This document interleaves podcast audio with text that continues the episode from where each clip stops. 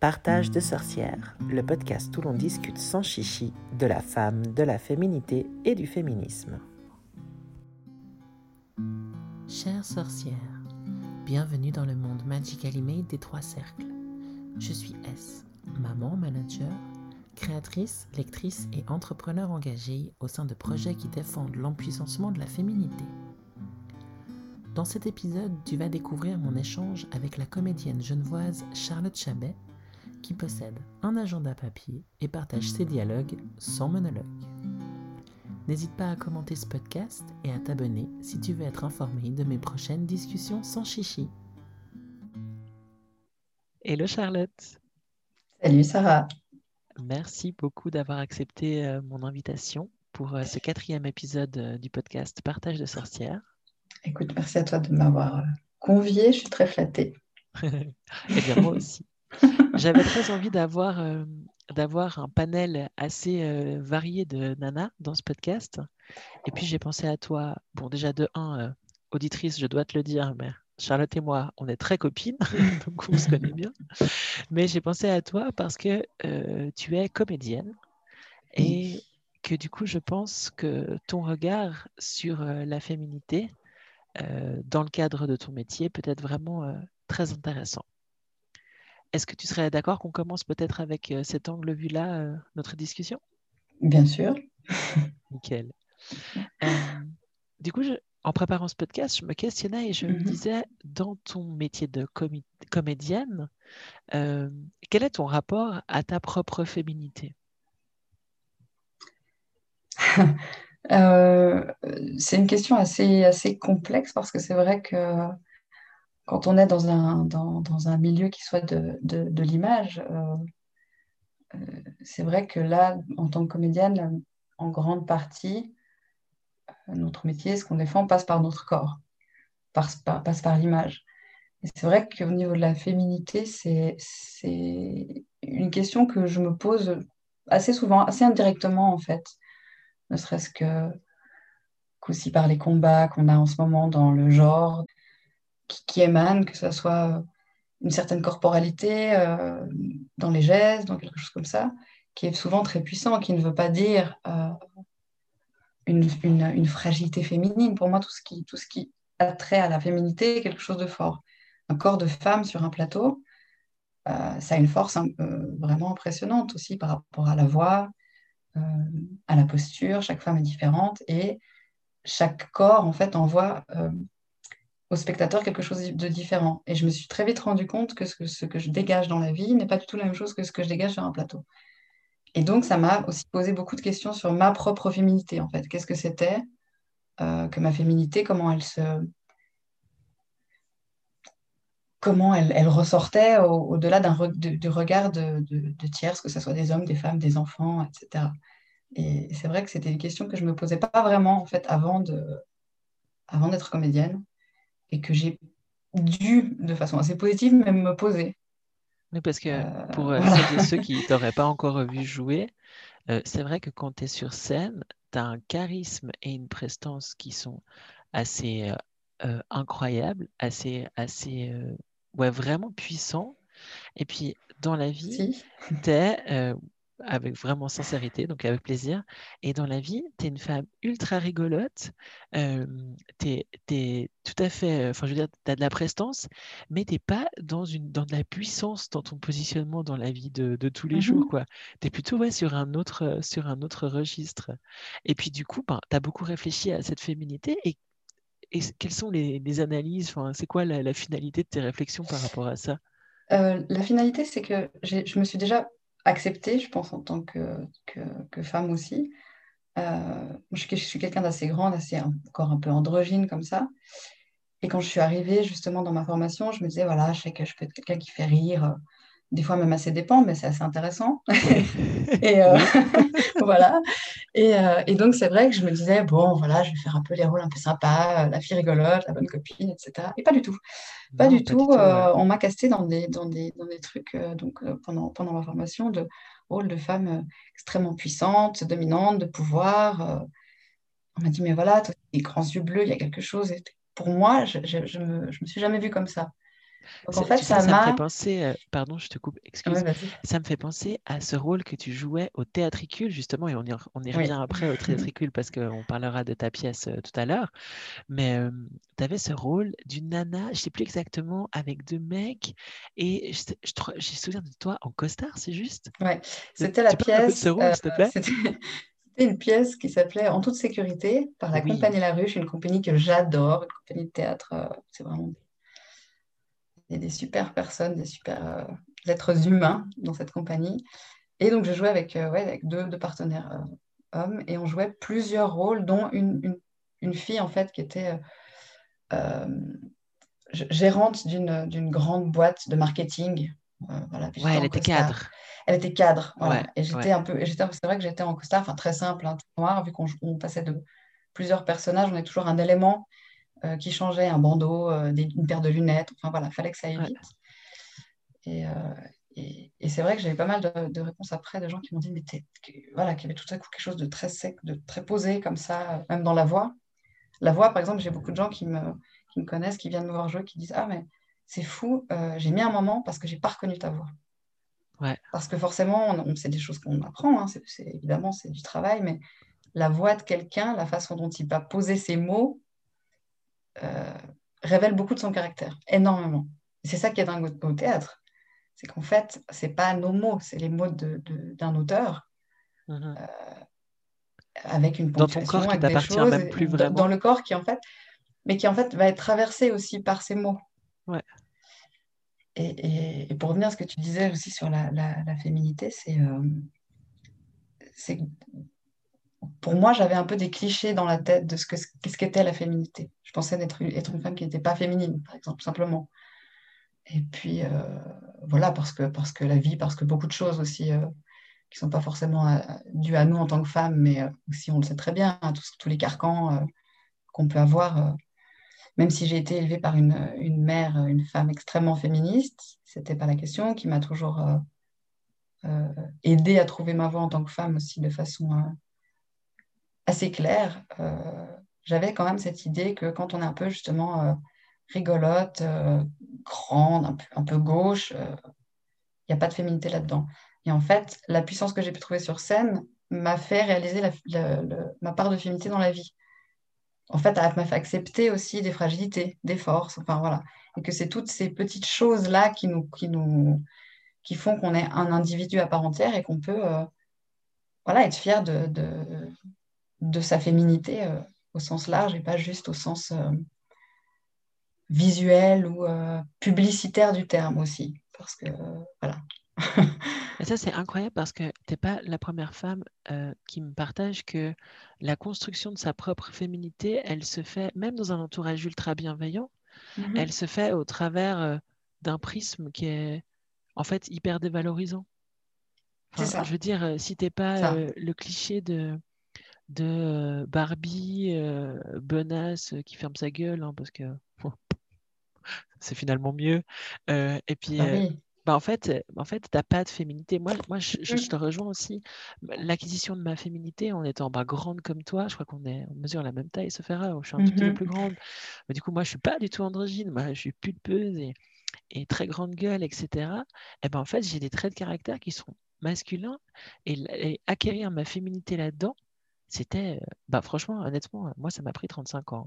Mmh et, euh, et 35 ans et un chéri bienveillant mmh qui, du coup, m'a aidé, des copines bienveillantes et, euh, et puis des lectures coup de poing.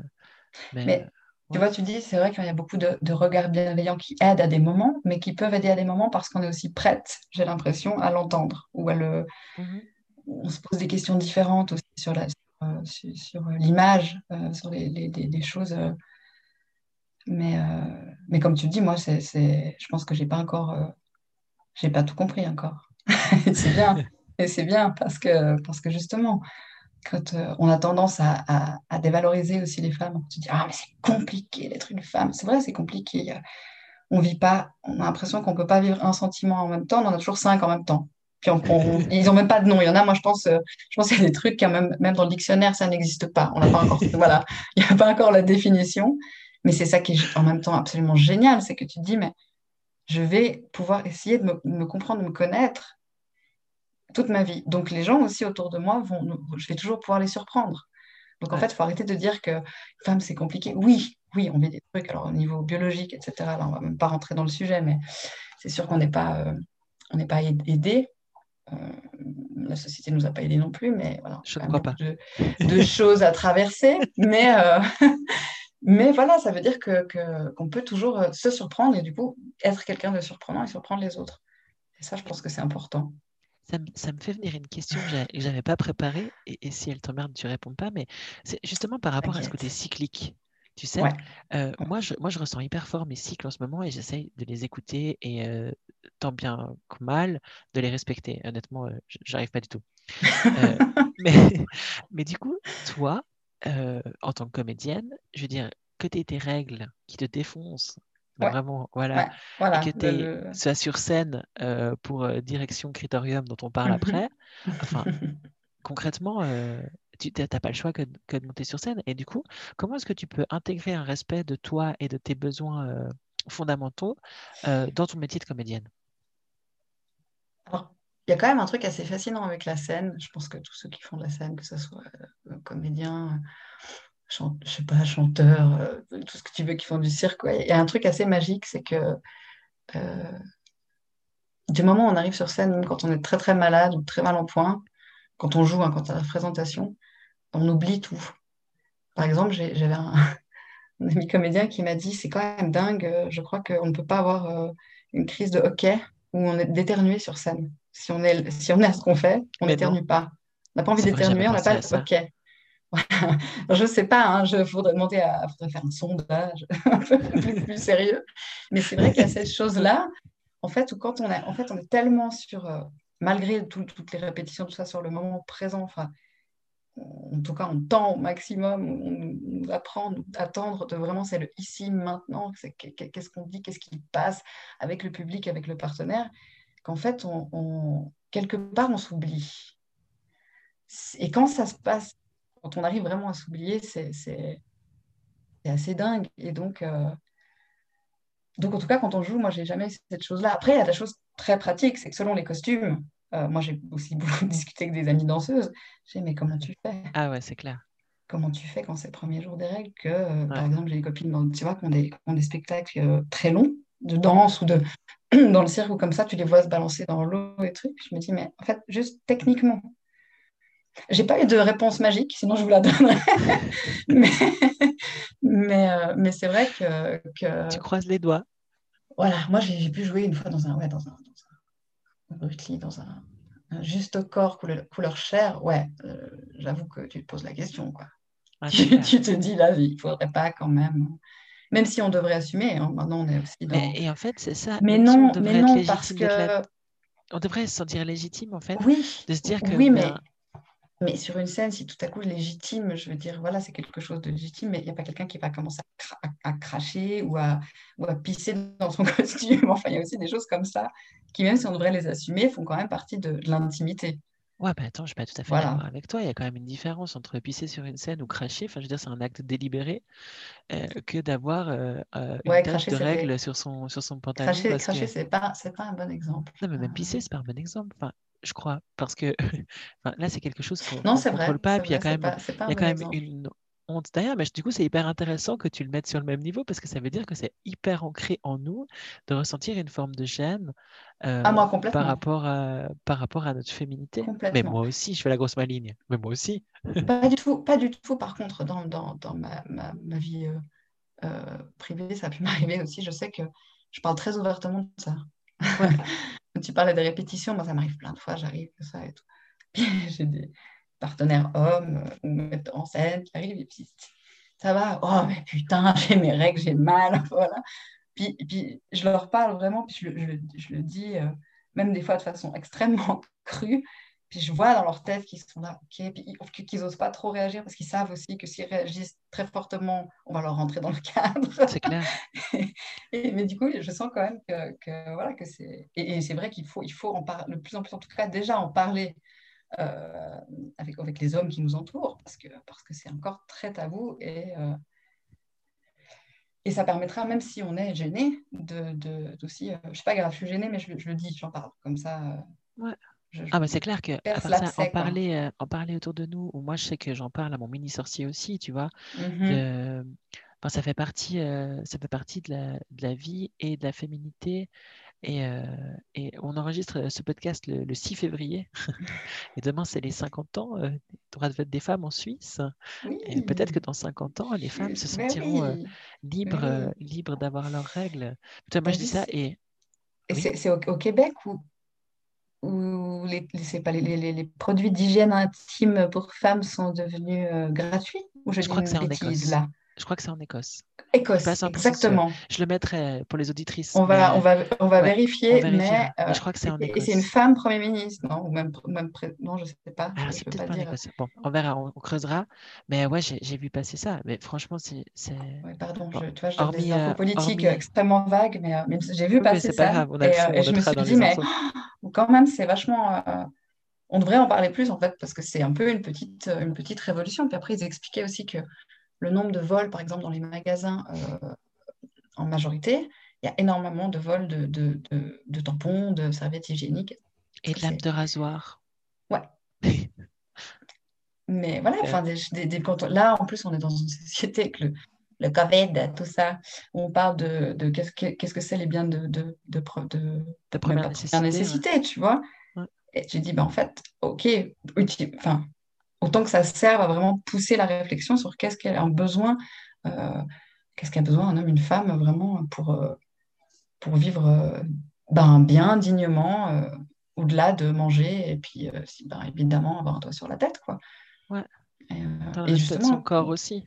Dans une société d'image tellement présente, c'est très important. C'est d'autant plus important de se sentir bien. Et je pense que pour les femmes, ça passe aussi par là ça passe aussi par là, par se sentir bien, euh, d'accepter. Euh, parce qu'en fait, c'est très beau, une femme qui est, qui, est réglée. Je veux dire, elle peut donner la vie. Donc, euh, juste merci, respect, au revoir, quoi. Voilà. c'est super beau et c'est super beau aussi de se dire que bah, on n'est pas tous les jours la même personne et d'intégrer le changement dans son quotidien. Qu'il y a des mm-hmm. périodes du mois où on va être plus encline à, à, être dans une relation sociale, à être euh, ouais, vraiment euh, enjoué. Une période du mois où on a plus besoin d'être euh, introverti. je ne sais plus quel, dans quel bouquin je disais que la période des règles peut s'apparenter à Kali. Je trouve ça assez cool. Enfin, moi, je le ressens assez fort. En plus, j'ai une illustration de Kali de, de l'artiste Leaf que j'identifierais du coup aussi parce qu'il faut la connaître et il faut aller voir ce qu'elle fait parce qu'elle est incroyable. Et, ouais, et, du coup, je me suis perdu parce que je pensais à Leaf et à mes mmh futurs tatouages. Mais, euh, mais voilà, je trouve incroyable d'accepter aussi de ne pas, être, euh, de pas être tous les jours la même chose, même si ce n'est pas possible dans tous les métiers. Moi, en tant que manager, euh, les émotions des cadres, ben, je veux dire, voilà, ça n'existe mmh pas. Et puis, mmh moi, je ne peux pas arriver vers mes collègues et leur dire, les gars, j'ai mes règles aujourd'hui. Quoique, euh, je sens en tout cas que l'équipe que j'accompagne, ce sont les femmes de l'équipe se sentent beaucoup plus à même d'être dans, dans le partage et les hommes aussi. Donc, euh, en fait, euh, peut-être que si. Est-ce que tu serais d'accord qu'on parle maintenant de direction critérium Oui, mais avec grand plaisir. La nouvelle, la nouvelle pièce dans laquelle tu vas jouer. Et je, fais, je fais moi une petite intro, mais en fait, j'ai mhm. trouvé trop chouette parce que c'est trois femmes et que moi j'ai créé le projet Trois Cercles et que euh, dans, la, dans la philosophie euh, Wiccan, il y a la triple déesse, donc la, la jeune femme, euh, la femme mature et la crone, la vieille femme, la mort. Et voilà, cette, cette symbolique du 3 me, me suit, me poursuit, ou, ou alors je la, je la, favorise, je sais pas, à choix. Et juste avant qu'on enregistre le podcast, on a brièvement parlé, et tu me disais qu'il y avait une pièce qui s'appelait Love at First Sight, mm-hmm. où là aussi, c'était trois femmes. Oui. Et je me suis dit, bon, ok, ce soir, c'est la thématique des trois femmes. Donc, est-ce que tu peux nous parler de, de la pièce? Peut-être je vais juste commencer avec quelques infos précises oui. infos, voilà, sur la pièce. Donc, Direction Critérium, qui euh, devra normalement être jouée du 2 au 13 mars au Théâtricule à Chênebourg à Genève. Je vous mettrai les infos euh, dans les, dans les commentaires du podcast, les infos du podcast. Euh, c'est une pièce de Guy Foissy, mise en scène par. Il n'y a pas son prénom. Ah oui, Laure Hirsig. Voilà, Laure Hirsig, exactement. Mhm. Avec Monica Budet, Charlotte Chabet et Carole Schraffro. Schaffroth. Schaffroth. Voilà, j'ai pas, pas répété les noms des, des actrices avant le podcast. Attention, tiendront par rigueur. Oh, J'espère. Salutations à Carole, que du coup, je connais aussi. Oui. Alors, cette pièce, dis-nous tout. Alors, cette pièce, donc, c'est une pièce, donc, direction Criterium, écrite par Guy Foissy, qui a été euh, écrite, en fait, euh, avant la, chute euh, du mur de Berlin, donc une pièce qui n'est pas tout à fait actuelle, mais qui est quand même du théâtre contemporain. Et on a eu envie de, monter ce spectacle donc avec euh, Carole et on a invité Christine Laure, donc euh, à, être notre metteur en scène. Et ensuite, on cherchait une troisième comédienne et on a trouvé Monica Budet, donc une comédienne incroyable aussi, pour monter notre petite équipe. Et donc, en deux mots, donc ces trois femmes euh, qui attendent, c'est une dystopie. Donc un monde futuriste assez proche d'une autre. Et ces trois femmes qui attendent un arrêt de bus pour se rendre au criterium. Le criterium, c'est l'endroit dans cette société où on peut crier, puisque crier est interdit partout, mhm. sauf dans ces boîtes, cellules capitonnées, en fait, du criterium. Et ce bus ne vient pas. Et comme ce bus ne vient pas, elles vont être quelque part amenées à se parler, chose qui se fait très peu aussi dans, cette société-là. Et nous, ce qui nous intéressait dans ce spectacle, et ce qui intéresse aussi beaucoup euh, Christine Laure, euh, donc notre metteur en scène, c'est que c'est au départ un peu assez écrit. Donc c'est écrit par un, homme, mais qui met quand même, euh, ça nous a plu, il met quand même des, des, ces trois femmes assez, assez puissantes. C'est vraiment trois individualités très fortes qui peuvent aussi au départ être pris un peu comme des clichés de femmes, on va dire, peut-être à l'époque. Mais maintenant, en fait, nous, ce qui nous intéressait, c'est que c'est pas du tout des clichés de femmes, en fait. C'est trois femmes qui sont extrêmement fortes, qui ne sont jamais victimes, qui sont ce qu'elles sont, qui ont des, des avis extrêmement tranchés, on est d'accord, on n'est pas d'accord, mais euh, elles sont très fortes, c'est-à-dire qu'elles assument leur position contre vents et marées. Et après, évidemment, dans la pièce, on va se rendre compte qu'elles ont toutes, évidemment, leurs failles, leurs faiblesses, mais, mais qui sont des, choses qui les rendent de plus en plus fortes, en fait. Plus on voit les failles de ces, de, ces trois femmes, qui vont être ébranlées dans leur certitude, euh, face justement au monde dans lequel elles évoluent, euh, plus en fait elles vont, elles vont arriver dans cette faiblesse, plus leur force va ressortir. Après, il y a un essor aussi comique, c'est que comme trois, trois individus très, très fortes, euh, ça va forcément créer des conflits. des conflits intéressants, des conflits entre femmes. Et ça pose aussi cette question de... On s'est beaucoup, beaucoup questionné justement, parce qu'elle s'envoie quand même certaines, pas mal de vacheries, sur euh, les femmes qui parlent aux femmes comme ça. Est-ce que c'est pas un homme qui fait des espèces de, femmes qui se crèvent le chien? Et pas du tout, pas du tout. En fait, quand on, on rentre vraiment dans l'écriture, on se rend compte que euh, comme elles ont trois esprits très, très, euh, comme elles sont très franches, forcément, ça va amener du débat. Indépendamment de leur féminité, c'est ça que j'entends derrière ce que tu dis C'est ça. Et, et euh, après, on est dans un monde qui est très genré. Les femmes d'un côté, les hommes de l'homme, extrêmement. Voilà, ça a été écrit aussi dans une période où, la question du genre, évidemment, n'était pas encore présente, quelque chose qui est très, très présent à l'heure actuelle et, et c'est très bien.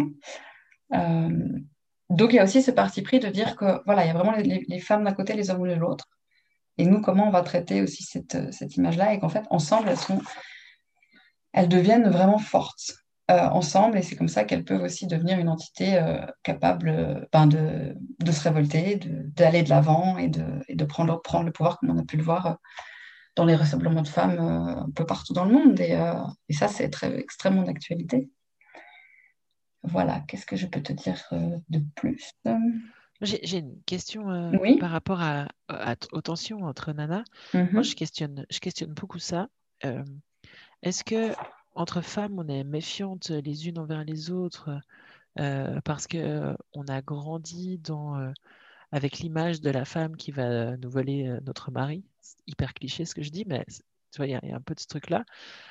ou est-ce que, eh, enfin, est-ce que, ces tensions entre femmes, ces crépages de chignon, ils sont dus aux femmes ou dus à l'image de l'homme, l'image que l'homme a de la femme Parce qu'en fait, moi qui, suis dans des projets féminins là depuis un an, euh, à chaque fois que j'approche une femme, à chaque fois c'est intéressant et euh, je suis dans un espace de sororité.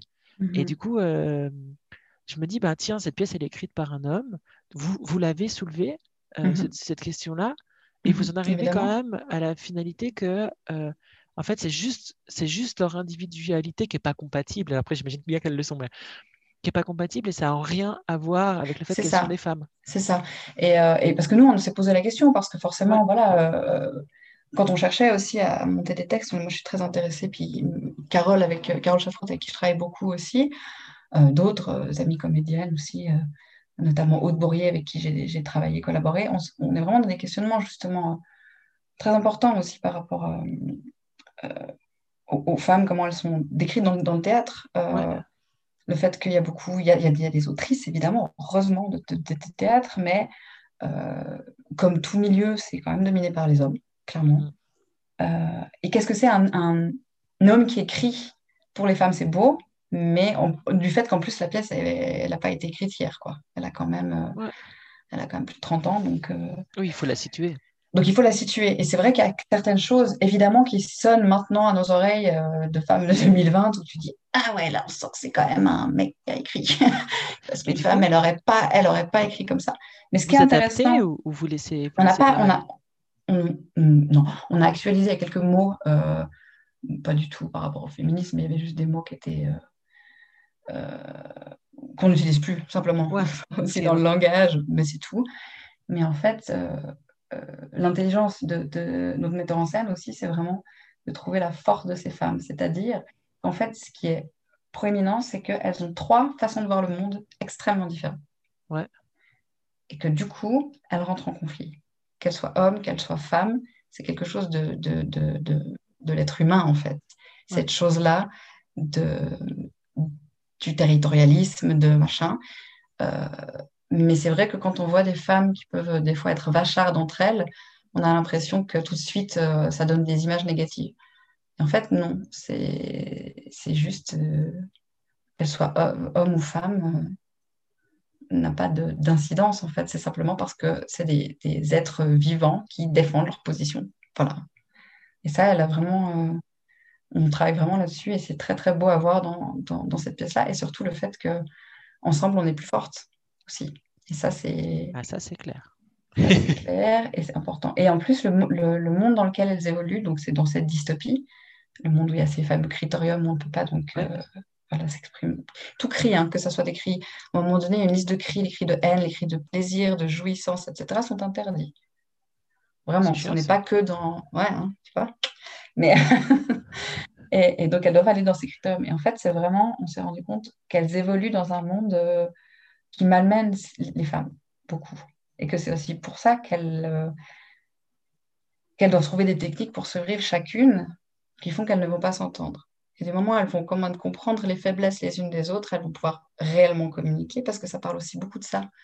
Comme c'est un monde où on ne peut pas parler, on parle très peu. Et en fait, comment on rentre en, vraiment, comment on, discute Pourquoi est-ce que quelle est l'importance de, discuter, de, parler avec quelqu'un, d'échanger sur ses positions, sur ses idées? Et, De partager, tu. De, le, ah, je le place parce que je l'aime bien. Voilà, voilà. Et non, mais le vrai partage, le vrai partage aussi. Euh, à un moment donné, je sais que mon, mon, personnage dit euh, qu'il n'y a jamais de dialogue, qu'il n'y a que des monologues entrecoupés d'autres monologues. Ah, ouais. Et je trouve que très, ça résonne beaucoup. Euh, ça résonne beaucoup. Voilà. Et voilà, elles vont toujours se poser la question aussi de pourquoi elles crient. De... Le fait, et, tout ça parce que donc ce bus, qui est normalement donc leur routine habituelle de je prends le bus, je vais au critérium, je crie, je me vide et après je vais mieux, ben, ça n'arrive pas. Et en fait, c'est vraiment le grain de sable dans, dans, le rouage qui fait que ça coince et on a envie de crier, on ne peut pas, il faut qu'on parle. Euh, c'est évidemment une société hyper surveillée, donc euh, la peur aussi de l'extérieur, la peur du il, dans la pièce énormément. Et aussi cette dualité il-elle. Voilà. Donc, euh, tout ça, c'est des choses. Après, on vient de commencer les répétitions, mais c'est des choses vraiment qu'on qu'on traite, qui font partie de, de cette pièce qui est, euh, qui est une, voilà, une dystopie, euh, tragique-comédie sur un monde qui est, qui est assez. qui était déjà proche du nôtre quand on a fait ce, ce choix de, de spectacle. On aurait dû monter en avril dernier, en fait. Ok, donc il a déjà été fauché par le Covid. Euh, voilà. Voilà, on n'a pas même pas commencé les répétitions, il y a eu voilà, la vague, tout, tout, fermé. Et c'est vrai que depuis aussi ce confinement, le fait du confinement, quand on a repris le texte là en répétition, on s'est dit, ah, ouais, il y a quand même vraiment des choses euh, qui font extrêmement écho qu'on n'avait pas, Ah ouais, c'est clair. pas, pré- prévu, qu'on n'avait pas prévu et qui sont Ouais. très, qui sont très, très belles de cette chose, euh, de ces endroits où on va pour, euh, pour crier, de, de l'individualité, de, de tout ce qui peut ressortir des sociétés euh, euh, où, où l'image est très présente, où, la- euh, voilà, où, où on, on a une routine euh, très forte et tout à coup, il y a quelque chose dans cette routine qui, qui est branlé et, Et une se- acceptation. et- voilà, et qu'on doit vraiment se regarder et regarder les autres, ouvrir les yeux, se dire, mais on va où? Qu'est-ce qui se passe? Ouais. Et ça, c'est. Et C'est une d'ailleurs, pièce qui est euh, très forte, très forte. du coup, vous allez où dans le cas où euh, malheureusement le, le confinement euh, perdure euh, le 2 Alors, mars? on- normalement, donc on a voilà, une première le, le 2 mars. Ouais. On attend là évidemment de- des- des- des allocutions, comme tout le monde. On a décidé vraiment de d'aller jusqu'au bout des répétitions euh, pour faire une, on va faire une très belle euh, captation. Captation, c'est quand on filme le théâtre. Il faut quand même savoir, je, profite d'être là pour en parler, qu'on nous dit souvent qu'il faut se réinventer. C'est vrai, il faut se réinventer. Maintenant, on nous dit, ah, mais vous pouvez faire, voilà, avec maintenant les technologies, le mapping, tout ça, toutes ces choses-là. Puis je dis, mais en fait, c'est des choses en soi. C'est-à-dire que les spécialistes de la vidéo, de l'image, c'est un métier en soi. Les arts vivants, c'est un métier en soi. Mhm. Après, quand on, tra- on travaille, on peut travailler ensemble pour faire des choses très belles, mais du théâtre filmé, c'est sympa, mais c'est autre chose. Et, et donc, oui, se, se réfléchir à d'autres formes, c'est-à-dire peut-être sortir des salles, peut-être aller euh, faire du théâtre différemment. Oui, mais cette chose, en fait, qu'on nous, on nous dit, oui, c'est facile parce que maintenant, c'est accessible justement via tous les réseaux sociaux, tout ça. Euh, moi, c'est quelque chose qui me blesse beaucoup, qui me blesse beaucoup parce que euh, là, on va faire une captation, donc on va la filmer, mais ça sera euh, principalement pour les professionnels de nos métiers, pour les, les programmateurs euh, Ouais. de, de Suisse romande, pour nous, pour, la Pour reprise, enfin voilà, pour essayer de donner de la visibilité, exactement. Euh, et puis pouvoir, si possible, le reprendre quand, quand il y aura une réouverture et quand surtout les théâtres seront débouchés, parce que là, le, le vrai problème concret qu'on a, c'est, il est, il est tout de suite de l'instant maintenant, mais aussi que tous les, tout- tout- tous les spectacles vont être programmés et donc il va y avoir clairement des- ce qu'on appelle des, des embouteillages dans les programmations théâtrales et donc des saisons, euh, saisons blanches, ils appellent ça, voilà, quelque chose de très... euh, Mais, euh, mais on a la chance vraiment de pouvoir quand même répéter et c'est très important parce que justement de se retrouver euh, en plus avec une équipe de, de femmes incroyables, d'échanger, de, Ça a l'air. de partager. Ouais, ouais, vraiment, euh, c'est, c'est...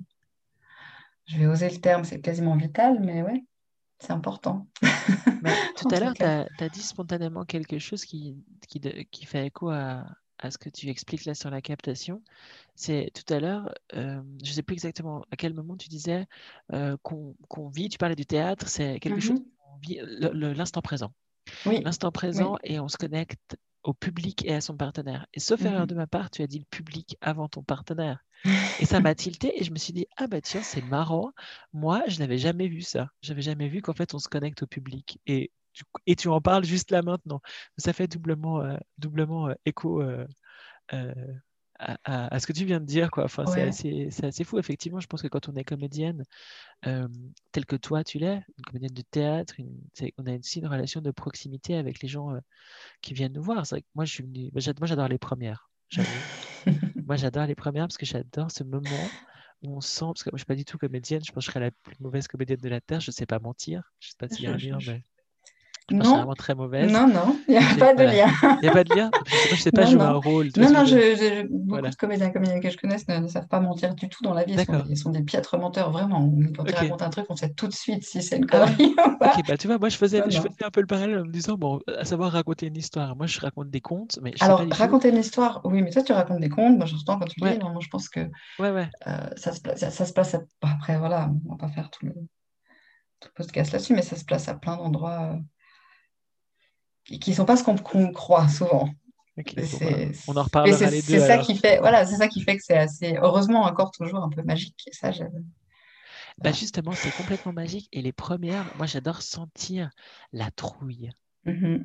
Tu sais, il y a cette espèce Mhm. d'énergie. Et c'est vraiment ultra bienveillant. C'est pas du tout genre je suis une psychopathe. Non, je non, la connasse, non. quoi. Non, pas Mais tu tout. sais, tu Mais il y a une effervescence comme ça dans les premières, dans la salle, le public, a un ouais, truc assez incroyable. Donc moi, je serais là le 2 mars. avec grand plaisir, écoute. Ta place est d'ores et déjà réservée. Ça, c'est ma chance avec toi. Mes places sont souvent non. réservées. Euh, Mais euh, non, mais tu parlais, tu disais par rapport au public, c'est vrai que euh, c'est marrant que dises que j'ai dit le public avant, je pense que c'est parce que ça me manque beaucoup. Euh, Il ne faut pas confondre, évidemment, il ne faut pas devenir euh, euh, dire putassier, mais les gens qui cherchent le public, absolument pas du tout. Tout dépend aussi de, de- du parti pris de, de la pièce dans laquelle on est, des fois qu'on est à quatrième mur ou pas, qu'on voit le public ou pas, il y a beaucoup de choses à... Mais c'est vrai qu'une salle, un public, ça respire, c'est vraiment, c'est un animal en soi, quoi, un public Ouais, ça clair. bouge, ça...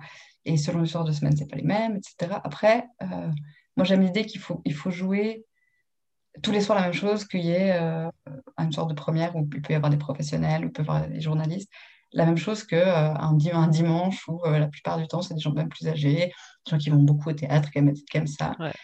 Et ben, faut leur donner la même chose en fait, parce que enfin moi je trouve que c'est très très important de ne pas perdre ça. euh, on joue pour un public, oui, mais pour un public, justement, c'est une, une masse de, de citoyens, citoyennes qui est là, qui respire et qui... Mais c'est assez fou comme ça. Et puis surtout dans un théâtre, par exemple, comme le Théâtre Culte, qui est une petite salle, moi, c'est vrai que j'aime beaucoup, beaucoup les petites salles parce que. Ouais, très- chouette parce que ça ne ment pas. Ah ouais. pas du tout. On voilà, c'est Ah, là, c'est pas c'est possible. c'est vivant, ça se sent. Et ça, Ça se sent là, tu as les odeurs des gens Ça là, se sent, ah, on sent, on sent. ouais, Et, j'adore cette chose-là d'avoir l'impression, euh, c'est marrant parce qu'on en en a discuté il y a quelques jours justement avec euh, les filles de mon équipe, cette chose où le public a tendance à oublier qu'il est vu. Dans une Ah petite bah salle, il est vu. À moins d'avoir le projo, paf, tu vois, le mec de la lumière qui t'a mis le truc, tu vois rien, la douche, là, tu vois le pic. Mais sinon, en général, il est, il est passé les premières secondes sur les projecteurs. on- on- en tout cas, on le, on le devine. On ne peut pas dire exactement où il est dans les grandes salles. Évidemment, tout au bon, on voit pas, mais, mais même dans les grandes salles, les quelques premiers rangs sont... Au-delà d'être vu physiquement, de, je ne peux pas te dire, oui, il avait telle casquette, il portait ça, et machin. Ouais. Mais euh, Ils sont perçus en tout cas. voilà, vraiment. Et, euh, et c'est génial quand tout à coup il y a le truc qui se renverse puis qu'on se rend compte que c'est un, un vrai échange, quoi. C'est un vrai. euh, ouais. Et ça, ça manque. Ça, ça manque énormément. Ah, tu franchement. m'étonnes, c'est clair. Et, et c'est- mais, mais on a vu quand même dans la. Je tiens à le dire aussi, dans la réouverture entre, entre les deux confinements, là, vu et senti l'envie des gens de retourner au théâtre. Et ça, c'était super. Euh, moi, j'ai été voir une pièce au Théâtre des Amis. euh, Ouais, à Carouge. à Carouge, théâtre aussi petit théâtre que j'adore, euh, tenu Ouais, par c'est un une, très joli une- théâtre. ouais. une femme incroyable, vraiment. Voilà. Et eux, ils, a-. Parenthèse, mais eux, ils, ils font des événements, enfin, ils accueillent des événements que je trouve incroyables. Euh, c'est euh, c'est pas l'orchestre de chambre de Suisse romande, c'est l'autre, un autre orchestre genevois dont j'ai oublié le nom, mais je la mettrai en Oui, commentaire. alors euh, je, je Le- n'ai L'orchestre de je- Céline Meyer, sauf erreur de ma part. Euh, et eux, ils font, ils font des reprises de- d'artistes Ouais. par leur orchestre classique. Et je crois qu'il y, avait- il y a eu Kurt Cobain, sauf erreur, et je ne pouvais pas y aller. Mais ça a l'air assez cool. Et je trouve génial de mettre dans un théâtre une programmation musicale Oui, avec un corps classique qui reprend des titres totalement disruptifs. Et j'ai Mhm. trouvé le mélange des trois à nouveau. ah non, non, voilà, mais complètement la incroyable. Donc, programmation est super. Et c'est vrai que tu ouais. vois, j'ai dit théâtre des amis par réflexe, mais c'est les amis musique et théâtre. Non, ok. voilà, Ouais. en fait. Bon, moi, je l'avais aussi, euh, je aussi sur le théâtre. des amis. Mais... Ouais. Mais, euh, mais oui, oui, enfin, c'est. Et vraiment, moi, je me sentais le, le, le- le public, les gens qui, qui- qui étaient tellement contents d'être là et de... Ouais, franchement, ça, ça c'était, c'est important. Et, et moi, c'est pour ça que je, je suis quelqu'un qui est assez euh, la foi sans connotation religieuse, mais la foi Ouais. en plein de choses. Ouais. Euh, et j'ai la foi, en fait, que, que voilà, le, le- le théâtre, les arts vivants, même en général, ont, ont quand même passé beaucoup, beaucoup, passablement de crises depuis, euh, depuis le temps que ça existe. Et que, et qu'en fait, c'est besoin d'humain de se retrouver autour d'un feu et de se raconter des histoires, ça date pas, d'hier, et que le théâtre, c'est vraiment ça. Voilà. Mais Et que je pense que, et, comme et les je pense que livres. dans nos, dans nos milieux aussi, qui ont tendance souvent à peut-être se retrancher, il faut pas oublier ça. Il faut vraiment pas oublier ça, que le, Le théâtre est rassembleur et doit, doit l'être, et surtout, surtout dans des moments de doute, en fait. Parce que l'imaginaire, c'est hyper important. Et euh, l'imaginaire, de parler de choses même très réalistes, mais qui t'emmènent quand même toujours dans quelque chose où on sait qu'on on joue. On joue. Le mot, il est là, on joue. Donc, euh, venez, venez, le public joue avec nous, quoi. Je pense que Thierry Apotello doit être 100% euh, d'accord avec toi et, mm-hmm. bien triste de ne pas pouvoir, en cette période, ben, soutenir la culture genevoise qui est, qui est riche et, et vraiment diversifiée. Mm-hmm. Et voilà, immense, immense cœur à, tous les artistes, à toutes les compagnies, à toutes les salles oui, à toutes les compagnies indépendantes, à, tout, à l'institution, aux indépendants, à, tous les gens qui font que. Musicos. Aux musicos, euh, tout, On se réjouit de, boire des bières. Aux réalisateurs indépendants. Et de sauter à l'usine. Voilà. non, mais c'est un point. C'est clair. Le, lien social ne, ne mourra pas. non, non. C'est clair. Après, je sais pas, j'ai l'impression que je... J'ai l'impression que je divague, je passe à des questions. Non, non c'est tout à fait ce que je cherche, t'inquiète pas. Très, bien. Laisse-toi. Laisse divague, vague. Pour rester dans, le, dans la thématique théâtre, mais pour revenir un petit peu sur la féminité, mhm. j'aurais voulu savoir et que tu balances un peu euh, tes anecdotes de comédienne. Euh, euh, je sais pas, je me disais, est-ce qu'il y a des rôles que tu as refusés parce qu'ils étaient euh, voilà, qui, qui étaient, qui étaient, qu'ils étaient, oh, j'y arriverai, j'y arriverai pas, je crois. Est-ce qu'il y a des rôles que tu as refusés parce qu'ils étaient en inadéquation avec tes valeurs? Est-ce que, est-ce qu'il est facile d'être une femme comédienne euh, Voilà, quid, quid de la féminité dans, dans ton métier? Mais pas, pas la plutôt quid du féminisme en fait dans ton métier plus que de la féminité? Euh, c'est une très très très vaste question. Euh, moi, j'ai eu la chance de, de pour l'instant, ne pas avoir dû vraiment euh, refuser des choses où je me sentais euh, mal vis-à-vis de ce qu'on demandait parce que je suis aussi quelqu'un qui est d'une nature à, pouvoir aussi avoir euh, pas mal de, de second degré sur moi, on va dire. Donc, je me suis jamais retrouvée dans une situation où j'étais vraiment mal, heureusement. Ok. je connais beaucoup, je ne vais pas du tout citer de nom, je ne suis pas là pour ça, mais de, de, ah non, c'est pas du tout ma demande. À qui c'est arrivé, vraiment, qu'on demande des choses euh, extrêmement déplacées, euh, notamment sur euh, des prises ou des pertes de poids, des, des, choses sur certains costumes, en fait, où par exemple des comédiens n'étaient pas du tout à l'aise et où il n'y avait aucune discussion possible. D'accord, sur, la nudité ou ce genre d'aspect ah, mais, même, même pas forcément d'aller dans la nudité, parce que la nudité, pour moi, elle pose pas de problème si elle est justifiée. Ouais. Euh, qu'on le sait en général à l'avance. Euh, et qu'elle est traitée avec respect, quoi. Comme dans, tout, le cinéma, théâtre, pareil. C'était dans, le côté, euh, dans le côté imposé ou dans le côté. C'était plutôt, c'était plutôt des choses où vraiment, tout à coup, on sentait que, ben voilà, il y a même, même, des, même un costume, une chose où tout à coup, je, je, me sens pas du tout là-dedans, ça me, me, sent mal et que c'est pas du tout entendu parce que c'est considéré du fait qu'on est des femmes, euh, comme du euh, oui, mais elle ne se trouve pas jolie dedans, ou alors elle n'est pas mise en valeur, quoi, alors que c'est pas ça. Ah, en fait, on est, on est mal dedans. Voilà. Oui, mais ça va, ça va, c'est bon, on n'est pas dans un défilé de mode. C'est pas ça, en fait. Là, je me sens pas bien. Ça, c'est des choses. C'est très bête comme exemple, mais en même temps, c'est des exemples. Ah non, pas du tout, c'est pas bête. Parce que tu sais quoi, moi, je l'avais même pas compris. Voilà, qui sont avant, avant, on parle pas, parce qu'on parle beaucoup, et, tant mieux justement du, harcèlement qu'il peut avoir aussi avec tout ce qui c'est avec Bien sûr, avec euh, hashtag MeToo. Euh. Hashtag MeToo, enfin tout ça. Euh, et où, le milieu du, du, spectacle a été vraiment éclaboussé par tout ça, et, et tant mieux. Tant mieux parce oui, aussi par, rapport à toutes les faveurs ou toutes les, voilà. les, modes, les modes atroces d'obtention de rôles. Mmh mmh enfin, heureusement que ça a été mis en lumière. Mais après, voilà, moi, ce que je, là, ce que je parle, c'est des choses qui sont peut-être des plus petites choses, mais qui en fait sont extrêmement révélateurs du fait que c'est aussi sur des petites choses comme ça mmh euh, qui après deviennent des grands extrêmes, en fait. et, de faire attention à ça. Après, on est dans un milieu aussi à Genève où on, parle, on a beaucoup parlé de féminisme au théâtre, c'est très bien. Il y a beaucoup de, de, groupes de femmes qui ont fait beaucoup de choses euh, sur les scènes euh, genevoises pour, pour défendre justement le féminisme, pour pour parler de, des femmes dans les milieux artistiques, euh, du fait que c'était quand même des modes, des, c'est des milieux qui sont dominés par les hommes, mais comme malheureusement tout milieu encore à l'heure actuelle, la différence, c'est que c'est vrai quand on peut avoir des castings ou comme ça, on est... Euh,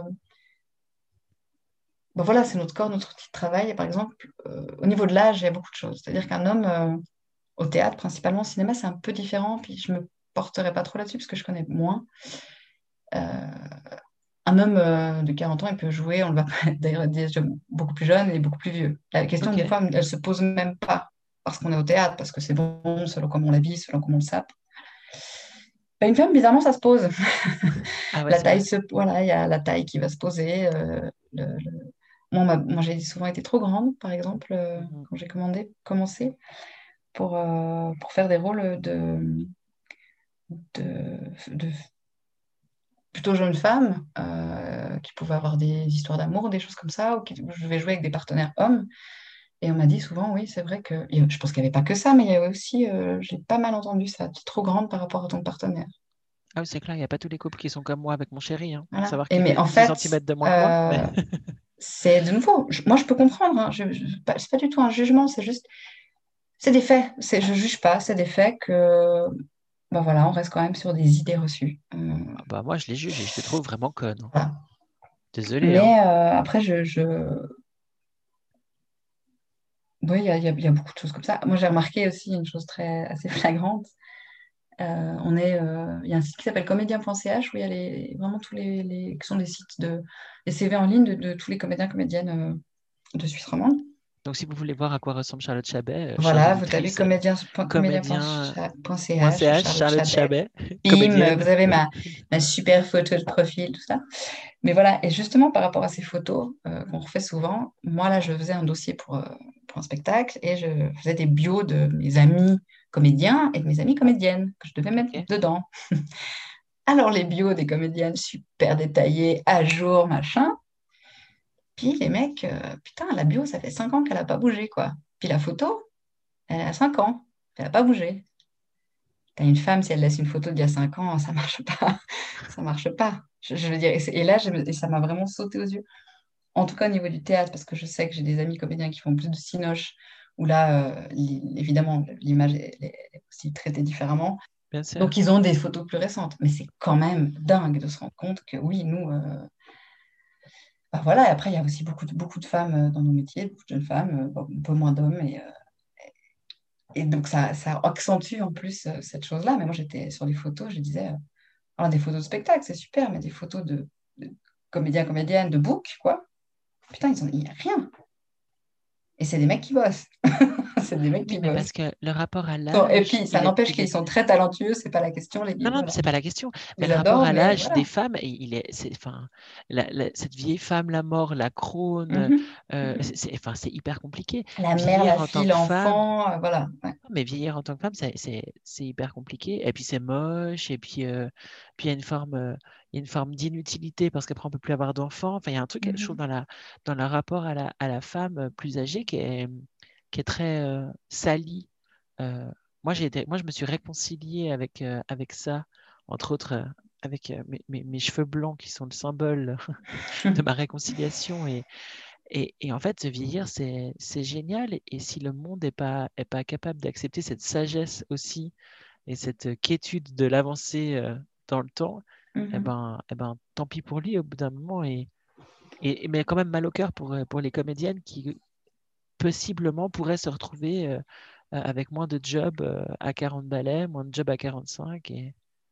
ou dans des bah rôles qui sont peut-être aussi. Bah, c'est pas forcément moins, mais c'est. Alors, paradoxalement, en tout cas, dans le, dans, à 40 ans, on peut avoir des rôles, je dirais, en faisant des grandes lignes, qui peuvent être beaucoup plus forts euh, qu'en tant que femme que, quand on est jeune, évidemment. que la jeune, euh, ce qu'on appelait la jeune première qui n'existe plus, mais qui en fait est toujours euh, là, la, jeune fille. après, je, voilà, je fais des grandes lignes, c'est des choses qui évidemment dépendent de, des gens en face, de, de, quel type de théâtre, etc. Mais, mais c'est sûr que on vieillit pas comme les hommes au niveau de l'image dans la société et qu'évidemment dans, dans, un métier de l'image comme eh ben, c'est sûr qu'un homme, il... je ne suis même pas sûre qu'on lui pose la question de son âge. Moi, je vois passer des fois des castings hommes. La tranche d'âge est beaucoup plus large que quand c'est casting pour femmes. Ok. Femme, on va te dire 25-35, le mec, ça sera 20-45, par exemple. Ah ouais, incroyable. Mhm. Ah, il y a vraiment un rapport au corps qui est complètement Ouais. différent. Ouais. En plus, en en plus en- au théâtre, on, on a quand même un peu cette chose magique où on peut quand même euh, tricher avec la réalité. Donc pourquoi, pourquoi euh, là, une femme, on ne peut pas tricher avec sa réalité d'âge, en fait? Ouais, ouais, tout à fait. et, et au contraire, ça pourrait donner des choses très, très- hyper intéressantes. Je pense que si, si, y en a qui m'entendent, là, ils pourraient réfléchir à cette question. Ouais, ouais, c'est clair. Voilà. Comme- mais en fait, c'est c'est de l'inclusion de manière euh, globale. Et- Complètement, complètement. Et, euh, et- et à ch- et j'ai cette phrase qui m'a tellement marqué euh, de Karine dans le premier podcast qui disait euh, la nouvelle vague du féminisme, euh, c'est euh, l'inclusion des genres. Je crois qu'elle a dit quelque chose comme ça, mais en gros, Mhm, c'était mhm. vraiment l'inclusion de. Non, c'était. Purée, non, comment elle a dit ça? Attends, il faut juste que je le retrouve parce que c'était tellement cool. Mais en gros, je ne vais pas le retrouver, j'ai très mauvaise mémoire. Mais en gros, c'est vraiment la, la convergence des luttes. C'était ça qu'elle disait. C'est ça. La convergence des luttes. Et je pense que dans le, dans le théâtre, on, on retrouve quelque chose de similaire. C'est être Mhm. inclusif, euh, euh, ben aussi body positive. Enfin, j'imagine qu'une femme euh, qui est en surpoids, elle va pas avoir accès au même rôle euh, qu'une femme qui a atamorpho. Euh, qu'en plus, toi, tu as de manière. Enfin, je veux dire, c'est pas, c'est pas un choix de manger des pommes, quoi. Enfin, c'est vraiment cet amorpho. Euh, je sais, j'ai été en Oui, vacances elle avec vu, toi. elle me connaît. Euh, Il y a l'identité culturelle. Enfin, je veux dire, il y a, il y a, je pense, un grand nettoyage en termes euh, d'inclusion euh, totalement, euh, totalement général et, et puis qui, du coup, ben, n'épargne pas le, le théâtre. Et, et si ça. ça te va, ben, on s'arrête, là-dessus euh, pour la Mhm. partie théâtre. euh, Ouais. parce que je pense que c'est Ouais, ouais. finalement. Je voulais juste faire un, un- un petit, j'en parle pas parce que je suis très mal placée, mais une petite salutation à toutes, toutes mes amies comédiennes et mères, et, etc. Parce que là, c'est comme dans tous les métiers, c'est compliqué. Mais ouais. à, le- à leur faire un gros bisou. Je n'en parle pas parce que je ne suis pas moi-même maman, donc je ne suis pas bien placée pour comprendre et pour en parler, mais les saluts et enfin toutes toutes les mères qui travaillent, quoi. Voilà, je fais des bisous. Ça me va. J'en envoie des kisses, Voilà. et du love à toutes les mères voilà, qui, à qui toutes les travaillent. mères qui travaillent et qui ne sont, euh, voilà, qui malheureusement encore, euh, voilà, sont pas. Au niveau du travail, c'est compliqué. Au Bref, niveau du travail, c'est grand, compliqué. grand débat. Mais, mais en même temps, euh, je crois qu'on on- il y a, y a- y a des petites, il y a des petites victoires. Et, euh, et j'ai l'impression, en tout cas, suivant les milieux dans lesquels on évolue, que s'affirmer dans sa maternité et dans les besoins de, sa, de son enfant, de sa maternité, vraiment, ça, c'est quand même plus possible aujourd'hui, Oui, fort heureusement, qu'il y a serait-ce heureusement. que, que 10 ans, quoi. heureusement, on est quand même. Moi, je sens quand même, euh, évidemment, le, le, le, le- le- le combat, je n'aime pas du tout ce mot parce que c'est un. Ça, c'est bien un, un- un mot de couillu. N'est pas gagné. Je sais pas, faudrait appeler ça autrement qu'un combat. Je sais pas, faudrait trouver un autre mot que, que ça, un mot moins Moi, je marquable. l'aime, moi, je l'aime pas trop non plus. Ouais, j'ai pas trouvé encore. Je vais, je vais, je vais Ouais, chercher. on peut chercher. C'est vrai que le combat Disons est oui, dans c'est- l'opposition de deux camps, ce que je trouve assez con. Voilà, exactement. C'est Ouais. exactement ça. Parce que pour moi, ouais, je comprends pour l'instant, c'est vraiment l'é- l'égalité, quoi. Ouais. Donc, humain. le ensemble le, Le le ensemble, quoi. Le ensemble, putain, c'est pas si. Pourtant, c'est. Hein, c'est basique, hein, c'est école primaire le niveau, mais il faut croire que c'est pas encore là. Mais c'est vrai qu'on sent quand même que, heureusement qu'on avance. Heureusement, les, papas avancent beaucoup, les jeunes papas, et, j'en vois beaucoup, j'en connais beaucoup, et voilà, ça avance. C'est des choses qui avancent. Moi, j'ai l'impression qu'on est, on est dans une, on est une génération, et j'en parlais aujourd'hui justement avec mon chéri, on est une génération qui a eu la chance de pouvoir se poser des questions sur soi. Pas seulement se poser des questions sur son environnement ou ce qu'on va vouloir faire quand on sera grand, Mhm. mais aussi essayer de définir, c'est ça, essayer de définir qui on est et d'offrir cette chance à nos enfants, alors qu'ils soient nos enfants directement ou qu'ils soient les enfants euh, des copains, copines, ça change rien. Euh, Mhm. mais mais d'accompagner les enfants aussi dans, cette, euh, dans ce questionnement de soi, euh, voilà, pour, euh, pour consommer en conscience, pour euh, être un être conscient. Et, C'est ça. et, et ça me fait ça me fait sourire parce que je parlais justement des, des 50 ans, euh, l'anniversaire des 50 ans du droit de vote euh, aujourd'hui à mon fils Oui. et j'essayais de lui expliquer un peu en mots simples. Alors, il a 4 ans, donc euh, c'était en mots simples. Et je lui dis, enfin voilà, les femmes peuvent voter, donner leur avis, s'exprimer et tout ça. Et à un moment, je dis, Aidan, bah, qu'est-ce que t'en penses? Et là, il me regarde et il me fait, cool. Et il est parti jouer. Et je me suis dit, mais en fait, la situation dans laquelle les femmes ne pouvaient pas voter était tellement absurde qu'en Ouais. fait, on ne devrait pas attendre autre chose que cette simple réaction De dire, elle peut voter. Ah bah cool. Cool. Mais oui, ça, ça. devrait pas être plus. Alors que moi, j'ai envie d'écrire des textes et faire des trucs sur Instagram. Mais, mais, en fait, il devrait... on devrait pas. Ça devrait juste être cool. Et je pense que ce sera le. Je mhm. pense que elles ne le savent pas, mais demain vous le retrouvez sur Insta, le, cool de mon fils, parce qu'il était vraiment cool. vraiment cool. Euh, on arrive bientôt euh, au, bout de, au bout de nos discussions, mais avant qu'on s'arrête, je, parle beaucoup. Bah alors, euh, à, qui, à qui tu parles La fille qui crée partage de sorcières pour enregistrer les conversations avec les femmes qu'elle adore. Donc, tout va bien, c'est le but du podcast. Mais, et puis, en fait, ce qui est trop génial avec un podcast, c'est que si jamais quelqu'un s'emmerde, en fait, il mhm. arrête. Bah oui. Moi, j'ai aucune culpabilité à parler et à trouver ça cool. Et peut-être qu'il y a des filles qui, euh, qui, et des gars qui trouvent, euh, qui trouvent ça cool aussi. Et je crois que c'est le cas parce qu'il y a pas mal d'écoute. Donc, euh, tout bien, on s'en fout, on parle. donc, du coup, je voulais te poser une question. Est-ce que tu aurais des, des, références de pièces de théâtre ou de bouquins ou de choses qui, toi, t'ont marqué dans, dans, des sujets féministes ou qui traitent de la féminité? C'est une question que je pose à, à toutes les filles que, que, je reçois en fonction. ça peut être aussi des documentaires, ça peut être une série Netflix. Enfin, qu'importe, moi, je parle toujours de bouquins parce que je suis vraiment mmh mmh une book addict, mais euh, voilà, pour un peu éveiller, euh, les consciences, euh, pour citer Anne Gecker Écoute, c'est une très bonne question. Moi, je cherche beaucoup. Donc, je n'ai pas beaucoup de références parce que j'en cherche beaucoup des, autrices. j'en connais qui écrivent des trucs incroyables, mais moi, j'ai j'ai pas mal lu, c'est pas du, théâtre, mais je lisais beaucoup Mireille Calmel, je ne sais pas si tu vois qui c'est. Ouais, bien sûr, La Balle des Louvres. Voilà, et puis le lit d'Aléonore, etc. Non, mais évidemment. Et son, fils, son fils a, fait un, a publié un bouquin il n'y a pas longtemps qui est dans ma bibliothèque, je me penche. Donc, il s'appelle Anna Eltrain et il a publié le fils de, Les Fils de Roland, qui est très, très bien. Mhm. Dans la même période que le, le, le lit d'Aliénor, si jamais. Ok. Ben, je noterai. Euh, sinon, oui, dans, dans, les, dans, les, dans, le théâtre, il y a évidemment euh, Sarah Kane c'est voilà, euh, c'est bon, c'est très très très sombre, mais justement, c'est ce qui est intéressant, c'est que c'est donc une femme qui écrit des choses beaucoup sur elle, de, voilà, et qui sont euh, sur, l'amour, sur la vie, sur la mort, sur beaucoup de choses. D'accord. D'avoir comme ça une parole très brute de femme, c'est des choses qui peuvent surprendre justement. Encore, malheureusement, ça ne devrait plus, mais qui surprennent encore et qui, sont très très très fortes. Voilà, moi, Sarah Kane, j'aime beaucoup. Après, il faut, voilà, faut pour s'accrocher, c'est des livres, enfin, des, des, textes qui sont très, très, très forts et très puissants, très, très noirs, très sombres, mais euh, en même temps euh, plein de vie, justement, plein de, de, de, choses comme ça. Après, euh, des séries, des, des, films, écoute, je sais pas, je sais pas. Moi, j'adore, je, regarde, je regarde énormément de. En fait, je suis très documentaire, moi. Et j'adore regarder des documentaires sur, sur les femmes euh, par exemple, j'ai regardé tout un truc sur Sarah Bernard qui est incroyable. Donc, Sarah incroyable. les plus grandes comédiennes, voilà, tragédienne, qui est morte, je ne sais plus. il, notait combien de fois sur scène. qui, évidemment, maintenant, quand tu vois ces scènes-là, tu te dis, mon Dieu, si tu fais ça, ça ne passe plus. Mais, mais incroyable, elle a une vie incroyable, il y a plein, plein d'histoires. En même temps, justement, sa vie, sa, vie de femme, de, de comédienne, de.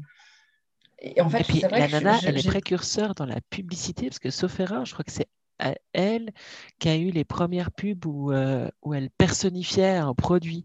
Elle faisait du placement de produits, genre, euh, alors que ça n'existait même pas.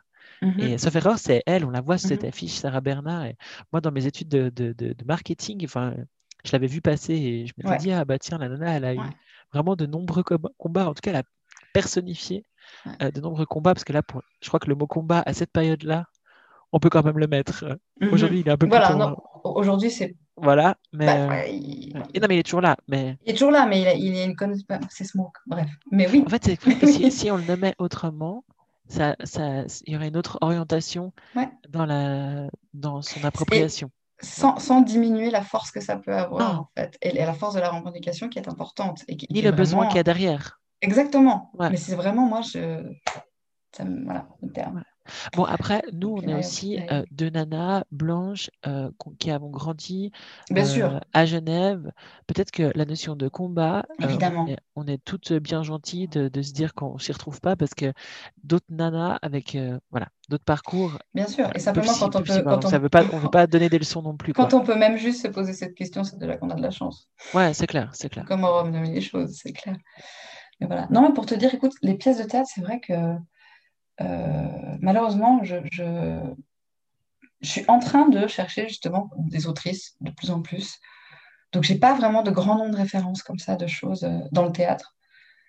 Euh, j'aime voilà, des documentaires sur, sur Sarah Bernard, sur même Coco Chanel, qui sont des, femmes très, très complètement controversées, mais pour moi, c'est vraiment ces femmes un peu artistes comme ça qui étaient dans, dans, des mondes encore plus de mecs, quoi, quand même à l'époque. Et, euh, Coco Chanel, elle a, elle a, fait un truc incroyable. Elle a utilisé euh, la matière des caleçons des hommes de l'époque pour créer une tenue intégrale pour une femme. Donc en fait, elle a fait une robe en slip. En slip, c'est génial. Et je trouve ça tellement disruptif. J'ai appris ça il n'y a pas longtemps. Et je, je mais c'est tellement un symbole fort. Mm-hmm. Si je te pique ton slip, en fait. Quoi. Et c'est vrai que maintenant, tu vois, c'est pas des images, on va dire, euh, du féminisme qu'on utilise maintenant. C'est pas des, des, des portes drapeaux, on va dire vraiment. surtout que la nana, mais, je crois qu'elle avait quand même... bien. Euh, non, non, elle avait plein. Mais, mais c'est juste. Ouais, elle a vu des trucs pas, très, pas très Ouais, mais c'est pas mal ce qui m'intéresse. Moi, j'adore, j'adore la dualité. J'adore le fait que c'était voilà, des femmes qui, qui, à un moment, à des moments historiques aussi. Moi, j'adore l'histoire, donc euh, voilà. Mais à des moments historiques comme ça, qu'on réussi à tirer leurs, leurs épingles du jeu. Après, l'être humain est complexe et moi, c'est ça, que je trouve intéressant. Pour moi, euh, c'est ça qui m'intéresse chez ces femmes aussi. Et c'est ça que, j'aime euh, dans l'être humain. donc, euh, donc oui, c'est pas des, pas forcément des, bonnes références parce que évidemment, elles ont plein de choses qui ne sont pas très nettes. Après, on les a beaucoup, on a beaucoup dit oui, elles ont utilisé leur charme pour s'en sortir. Excuse-moi, mais en fait, si elles le faisaient en pleine intelligence et en pleine conscience, ben, elles ont eu raison. Après, c'est pas ça qui me dérange. Alors, ça, ça, c'est pas, vraiment pas du tout ça. je crois plutôt que Coco Chanel, elle a eu des relations avec les nazis. Oui, je, oui, euh, voilà, je suis pas 100% Ah non, mais là, je parlais juste du, côté féministe de la chose. Clairement, ah euh, voilà, c'est clair que. Mais, il y a beaucoup de. Au niveau de l'histoire, c'est hyper intéressant, justement, ces, ces, ces, choses-là. Clairement, euh, Coco Chanel, elle a, bien, des choses à se reprocher. Et ça, on a beaucoup aussi dans le auteurs-autrices euh, qui peuvent être euh, la question de, la parole justement de l'art. Est-ce que euh, quelqu'un qui, ah oui, qui avait des appointances d'extrême droite qu'il ne fallait pas, qui avait des, on parlait beaucoup aussi des, histoires. voilà, ces auteurs, en fait, oui, alors oui, bah oui, lui, il, a, était dans telle ou telle partie, oui, bah oui, mais il y a aussi l'histoire. Est-ce est-ce qu'on doit les censurer ou pas? Ça, c'est vraiment des questions qui sont extrêmement fascinantes aussi. Et là, tu peux faire le parallèle de manière assez dingue avec la consommation consciente qu'on a qu'on questionne aujourd'hui. C'est exactement. Vous, en tant que comédien, ouais, vous, en tant que comédien, est-ce que vous allez consommer avec un gros, des gros guillemets un texte de ce type-là à, mettre en scène aujourd'hui? Ou bien, ouais, est-ce que vous le censurez? Ben, C'est pareil avec la, ouais, vraiment avec la bah, Moi, je, je, je, pense qu'il que faut se méfier de la, censure à gros traits. C'est-à-dire que la censure, la, la censure euh, n'est pas ni positif ni négatif. C'est-à-dire que reprendre un texte euh, et vraiment le, ne pas vouloir le cacher sous le tapis. Pour moi, il n'y a rien de pire que de monter un texte, euh, par exemple d'un auteur qui, est controversé, et de foutre les trucs sur le tapis en disant oui, non, non, mais c'est bon, c'est parce que c'est l'histoire. Voilà. Non, on le sait, on le conscientise, on ne l'annule pas, mais ce qu'on veut défendre de son texte, c'est autre chose. Et ça, c'est important. C'est de se dire que pour moi, l'important, c'est pas de le montrer ou de pas le montrer. Pour l'important, c'est comment on va le montrer et, euh, et, la réflexion de l'équipe qui va monter ce spectacle, qui va monter cet auteur autour de, ces sujets-là. Ça, c'est très important. En fait, plus on veut le minimiser pour pas que ça devienne de la censure, c'est pas bon. Censurer complètement, c'est pas bon non plus. Pour moi, c'est vraiment ouvrir le dialogue. Et en fait, ouvrir le dialogue, ça permet de dire, voilà, il y avait des, de ne pas euh, nier l'histoire, et de pas. Euh, parce que la censure, c'est ça aussi. La censure, c'est aussi de dire euh, maintenant, on ne dit rien, on ne fait plus rien. Et, euh, Et en fait, on oublie. Il faut surtout pas oublier. C'est ce que j'allais te dire. C'est aussi un moyen de se rappeler l'histoire. C'est ça. Et ça ne veut pas dire qu'on. C'est pas parce qu'on aime les mots d'un auteur que. Par exemple, j'ai vu là récemment aux États-Unis, ils veulent renommer tous les. Plein de, de, de, noms de collèges, etc. Puis au départ, je me dis, ouais, bah oui, évidemment, attends, c'est quand même tous des colonialistes à mort et tout. Et puis après, je vois la liste. il y en a, tu es d'accord, il y en a, c'est clair. Clair. D'autres, certains auteurs notamment, je me disais, ah ouais, ouais, ouais, ok. Oui, c'était des, oui, des colons, clairement. Maintenant, euh, sous prétexte que dans un poème, il a à un moment donné utilisé, par exemple, le terme sioux, qui est évidemment qu'il ne faut pas utiliser, mais qui était à l'époque, c'était le, terme. Et sur un, un, poème, on va en fait jeter au feu tous ses écrits et tout ce qui s'est passé. Et je me dis attention parce que en fait, la surcensure, elle sert les mouvements extrémistes. Toujours. La censure, elle, a toujours servi dans l'histoire les mouvements extrémistes. Bon, de toute façon, tu l'as dit, la surcensure, du moment où on est dans un extrême, qu'il soit d'un côté ou de l'autre, euh, c'est ça. C'est pour moi un système qui est déviant. La, alors après, je ne suis pas pro la mesure non plus. Hein. je, à nouveau, ce n'est pas, pas noir ou blanc. Non, non, mais, non, non, mais, mais du moment voilà, où on est dans un pôle, eh ben, on a un risque. C'est ça. Et le risque, il est différent d'un pôle à l'autre, mais il est tout aussi euh, quantifiable. Quoi. Après, j'espère que les gens ne vont pas euh, prendre mes propos euh, et les, déformer, hein, évidemment. C'est pas... Moi, je crois que c'est aussi la liberté de parole. Hein. C'est aussi la, possibilité de laisser à l'autre l'espace pour déformer les mots. Moi, je pense qu'on sait très bien ce qu'on dit. oui, oui. Mais, c'est vrai que, comme, comme tu le disais tout à l'heure par rapport au mot combat aussi, c'est vrai que forcément, qui, qui, porte cette parole, qui le dit, en tant que femme blanche qui est née en Suisse, bah oui, évidemment, évidemment que mon, ma parole n'a pas, pas la même force, c'est sûr, par rapport à ces sujets-là. C'est évident, c'est évident. Bon, tu peux dire notre parole. Après, après, moi, je suis, je, je, suis née avec un nom de famille marocain, qui n'est pas le même que mhm. j'ai aujourd'hui, puisque j'ai changé mhm. pour des raisons perso quand j'avais 18 ans. Euh, euh, je me suis sentie féministe à 36 ans. Euh, c'est pas du tout un accident de parcours, c'est de par euh, la convergence de, de lecture. Et, et j'ai jamais eu besoin avant ça de me, de me, ressentir féministe. Et je me retrouve pas du tout dans les combats. Et je me disais, bah tiens, avec tous les projets que j'ai faits pour les femmes cette année, est-ce que le 14 juin prochain, je, je serai dans la rue? Et la réponse est mmh toujours non, parce que c'est mmh un système dans lequel moi je me retrouve pas.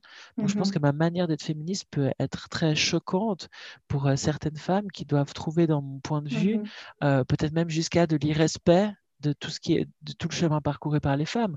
Or, ce mmh c'est pas du tout ce que je pense, c'est pas du tout mes propos. Mais si ça devait être entendu comme ça ou compris comme tel, ben moi je suis assez ok avec euh, avec ça. Mmh je crois que la, vie m'a démontré qu'on a beau euh, expliciter ses, pensées, de toute façon, la manière dont elles seront euh, perçues ne nous appartiendra pas. Donc, Et puis on peut être mal compris. Moi, j'adore ce graphique qui dit, ce graphique qui dit entre ce que tu penses, ce que tu vas dire, ce qui va être perçu, ce qui va être retenu et ce qui va être. Je, je, trouve ça incroyable et c'est vrai. Et bah, on en parlait tout à l'heure quand tu parlais de la pièce direction écritoriale. Qu'est-ce que c'est de se parler? Qu'est-ce que c'est de dire les choses? Et malheureusement, euh, moi, ça, c'est un. Je sais que c'est dans, dans, la vie, c'est pour ça que le théâtre, c'est super pour ça aussi. C'est que, que j'ai des, des, autrices et des auteurs magnifiques qui mettent des mots dans ma bouche qui sont magnifiques. et euh, dans la vie, cette chose où, où quand tu as du mal à t'exprimer, euh, tu es très vite mal compris. Et ça, c'est un truc qui me, personnellement, me rend, me rend dingue et, euh, sur lequel j'ai envie de bosser plus souvent. je sais que je suis souvent mal compris parce que je suis souvent euh, assez ben, franche. Et puis, c'est vrai, voilà, je dis des choses. Puis après, évidemment, je me dis, bon, tu aurais peut-être dû. C'est même pas, pas l'histoire de tourner sa langue, c'est une connerie. C'est juste de dire, tu t'aurais dû simplement peut-être utiliser un autre terme, simplement. Et en fait, le, sens était le même, mais la façon dont elle a été reçue n'était pas, pas le même. Et voilà, c'est très... c'est Et tous les combats qu'on vit en ce moment sont aussi beaucoup sur ça, sur la parole, sur comment on, comment on se comprend, quoi. Comment on échange. Voilà. Mais moi, j'ai aimé ta spontanéité euh, dans ce podcast, parce que j'aime ta spontanéité euh, à côté du podcast aussi. Et puis, euh, je te remercie d'avoir fait le parallèle avec Direction Criterium. Ça me donne l'occasion d'en reparler un petit coup avant que avant qu'on se, qu'on se quitte. du coup, ben, c'est un texte de Guy Foissy, mis en scène par Christine Laure Hirsig. Voilà. Avec Monica Budet, Carole Chaffrott, Fraude. Chaffraude, Carole. Carole. Carole Chaffraude, que je salue et que j'embrasse pour la peine. Charlotte Chabet, ici présente, comédienne. Et euh, du coup, avec une première attendue euh, le 2 mars, voilà. euh, que vous retrouverez. Au Théâtricule à Chênebourg. Au Théâtricule à Chênebourg, bien sûr, sur le canton de Genève. Et puis, vous pouvez trouver les infos, si jamais, sur la compagnie. Oui. Alors, on est donc sur Facebook, Compagnie Lactose et On a aussi un compte Instagram, Compagnie Lactose et Très bien. Et puis, euh, sur le site du Théâtricule, euh, voilà, trop donc je trouve. Théâtricule.net. Voilà, théâtricule.net. Trop bien. Vous avez toutes les infos, les réservations, etc. Et regardez bien ce théâtre à Chênebourg, même si ce n'est pas pour Direction Critérium, qui est un, lieu incroyable. Voilà, euh, d'ailleurs, j'embrasse bien ceux qui, le collectif qui s'occupe de ce lieu parce qu'ils font un travail super. Voilà. Eh ben moi, je les embrasse aussi. Je ne les connais pas, mais je pensais que le théâtre avait fermé et j'avais été ravie d'apprendre il y a quelques années, deux ans, je mhm. crois, qu'en fait, ce n'était pas le cas. Donc, merci à ceux qui l'ont repris parce que franchement, c'est un fantastique espace où moi, j'y ai des souvenirs vraiment précieux. Et... On a bien ri là-bas. On a bien ri là-bas, exactement. Euh, J'avais fait un concert euh, avec les Fuzzy Kittens, euh, voilà, pour, pour, la petite parenthèse. bah, Charlotte, je te remercie infiniment pour cette, pour cette discussion. Mais merci à toi, c'est franchement, ça me fait très plaisir, je suis extrêmement flattée. Et puis, et puis ça fait du bien de parler. Ouais, ça fait du bien de parler et puis ça fait du bien de, de partager euh, entre nanas. C'est vrai que je le dis souvent, mais moi j'ai la chance d'avoir dans mon entourage des femmes qui sont fascinantes. Mais en fait, je pense qu'à bien y regarder, c'est le cas de tout le monde. Et euh, c'est très appréciable et très apprécié pour moi de, de vous mettre en lumière euh, dans ce podcast. Donc, ben, chère, chère auditrice, si tu as aimé cet épisode de partage de sorcières, mets-nous un petit, un petit like, un petit commentaire. N'hésite pas aussi à le diffuser dans tes réseaux, ça nous donne de la visibilité. Et puis, euh, Charlotte, on se retrouve euh, le 2 mars. Je me délecterai de l'énergie. Avec euh, grand plaisir, oui, de, de, ces femmes de direction Criterium. Trop bien. Et eh moi, ben, je te souhaite plein de succès et mille joies. Merci. À bientôt. À bientôt. Ciao. C'était S pour Partage de sorcières. Si tu as aimé cet épisode, n'hésite pas à t'abonner à notre podcast et à le noter pour nous soutenir. Retrouve toutes nos informations, nos actualités et d'autres partages de sorcières sur le compte Instagram de Trois Cercles. À bientôt et bisous magiques!